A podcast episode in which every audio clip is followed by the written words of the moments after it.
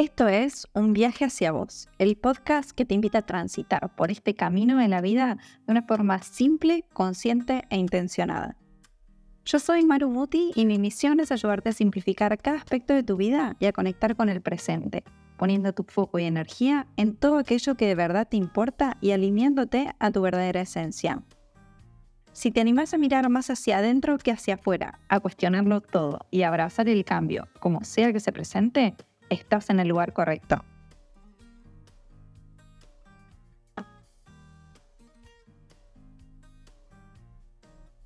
Hola, hola, ¿cómo estás? Bienvenido a este segundo episodio de la sección Un café con Maru y hoy estoy muy contenta porque tengo un mensaje de voz para que escuchemos juntos. Hola Maru, ¿cómo estás? Yo soy Melina y quería hacerte una pregunta. Eh, ¿cómo puedo hacer para, para poder mantener a lo largo del tiempo los hábitos que, incorporo? Porque eso es lo que a mí se me hace más difícil. Eh, tal vez tengo cierto entusiasmo al principio, pero después se hace un poco difícil sostener un nuevo hábito eh, o poder llevarlo a cabo por largo plazo. ¿Qué, me podrías decir sobre eso? Bueno, ¿qué tema este que nos trae Melina para que charlemos hoy? Ante todo, muchísimas gracias por animarte a participar, por enviar tu pregunta y por hacerlo a través de un mensaje de voz, que me hace muchísima ilusión porque siento que es como una forma más cercana de que conversemos y no parece que estoy haciendo todo un monólogo yo sola. Así que muchísimas, muchísimas gracias. Y bueno, para ir respondiendo a, tu pregunta, que es un tema de los hábitos que da para un episodio entero larguísimo que podemos pasarnos horas hablando, pero no me quiero ir muy por las ramas porque el objetivo de esta sección es que pueda darte una respuesta como más concreta. Y sobre esto, sobre esto que preguntabas, de mantener los hábitos a largo plazo, de mantener esa motivación, Creo que hay tres pilares fundamentales en los que se tiene que construir un hábito y que nos permite mantenerlos a largo plazo. En primer lugar, cuando hablamos de mantener la motivación, necesitamos tener un porqué. Este porqué es el pilar fundamental para construir cualquier hábito, para incorporar cualquier hábito. Si vos estás manteniendo en tu vida hábitos o querés incorporar nuevos hábitos, sin tener una razón real, algo que resuene con vos, algo que te mantenga motivada justamente, que te inspire a hacerlo, es muy difícil que puedas continuar con esto a largo plazo. Necesitas algo que resuene con vos. Muchas veces caemos en el error de querer incorporar hábitos porque todo el mundo lo hace, porque están de moda, porque alguien nos dice que deberíamos hacer tal o cual cosa. Pero la realidad es que para incorporar cualquier hábito, cualquier cosa que hagamos en nuestra vida, tiene que ser porque tenemos un motivo real que a nosotros nos inspire, que a nosotros nos dé un valor añadido en la vida. Y por lo general lo que sucede cuando queremos encontrar este porqué del hábito es que nos marcamos un objetivo y este justamente es el segundo pilar del que hablaba antes.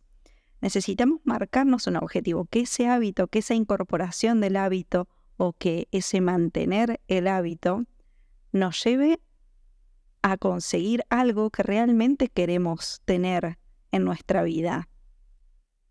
Ese objetivo lo que pasa es que a veces nos lo marcamos como muy, muy, muy grande o muy a largo plazo. Necesitamos mucho tiempo. Y eso hace que terminemos como desmotivándonos por el camino. Cuando marcamos un objetivo, este tiene que ser, por un lado, alcanzable, obviamente, tiene que ser completamente realista, no podemos marcarnos objetivos que no sean realistas, porque si no, no vamos a llegar a ningún lado. Pero además, cuando tenemos un objetivo que es muy grande y que termina siendo como más a largo plazo, es muy útil que busquemos como subobjetivos. Entonces, como que empecemos a desglosar ese objetivo grande en pequeños logros que podemos ir haciendo a través del tiempo y que justamente sea ese hábito el que nos lleva a conseguir esos logros. Entonces, hace que el camino sea mucho más fácil, más llevadero, más motivador. Por otro lado, tenemos el último pilar, que es el cómo lo vamos a ejecutar. Y acá me gustaría hablar de la flexibilidad como un tercer pilar. A mí misma me pasó cuando quería incorporar la meditación como un hábito en mi vida diaria, cuando quería sentarme todos los días a meditar, que muchas veces terminaba desistiendo en el camino porque no era flexible conmigo misma. Esto ya lo conté antes en uno de mis videos de YouTube, no estoy segura si lo conté acá en el, en el podcast, pero esto fue lo que me pasó a mí. Yo estaba muy comprometida con que quería incorporar el hábito de la meditación en mi vida, que quería meditar todos los días. Pero a la primera de cambio, el primer día que fallaba, decía, no, ya está, esto no me sirve porque no logré meditar todos los días. Y lo dejaba. Y me parece muy importante que seamos flexibles porque la realidad es que vivimos en, en una sociedad que está todo el tiempo haciendo cosas. Y cuando tenemos tantas obligaciones, tantos compromisos, tantas cosas por hacer, tantas tareas, a veces necesitamos un tiempo para decir, ok, voy a frenar y hoy no hago nada. ¿Cuántas veces seguramente tuviste ganas de decir, hoy no me levanto de la cama y me la paso mirando Netflix y no pensando en nada? Seguramente más de una vez, no creo que yo sea la única a la que le pasa esto. Pero lo que quiero decir con, con este ejemplo es que tenemos que ser flexibles con nosotros mismos y darnos ese permiso a, si un día no pude o no quise hacer esto, está bien, no pasa nada. Hay algo que a mí me gusta mucho que siempre dice Matt que no sé si lo conoces, no sé si lo conocen, pero es em, un director de cine que tiene además un canal de YouTube, es el que dirigió los dos documentales de minimalismo. Siempre habla de, esta flexibilidad con ejemplos de, su propia vida y, contando cómo él es flexible en esto. Y básicamente él tiene su regla de, de, los dos días y es que, por ejemplo, un día puede permitirse no ir al gimnasio, por poner un ejemplo, pero no puede permitir que eso suceda durante dos días seguidos. Es decir, es flexible un día, pero al día siguiente tiene que retomar. No se permite no retomar al día siguiente. Y quizás esta es una buena receta para él y quizás no funciona para vos. Pero para mí lo que es más importante o el secreto para mantenernos motivados y ser flexibles con nosotros es justamente encontrar el camino que resuena con nosotros, el camino que nos sirve a cada uno de nosotros a nivel personal como te decía, el tema de los hábitos da para, para un montón, pero estos tres pilares son fundamentales porque si no tenemos un motivo real, no vamos a estar nunca motivados. Esto es 100% así, o sea, la palabra motivación viene de motivo. Así que eh, tenemos que entender esto, tenemos que tener un porqué muy claro y que realmente sea para incorporar un objetivo o para lograr ese objetivo más grande. Entonces necesitamos un porqué y necesitamos un objetivo, pero también necesitamos ser flexibles con nosotros, ser más amorosos, ser más autocompasivos. Y creo que, lo importante es esto. Después todo lo demás va a ir dándose solo.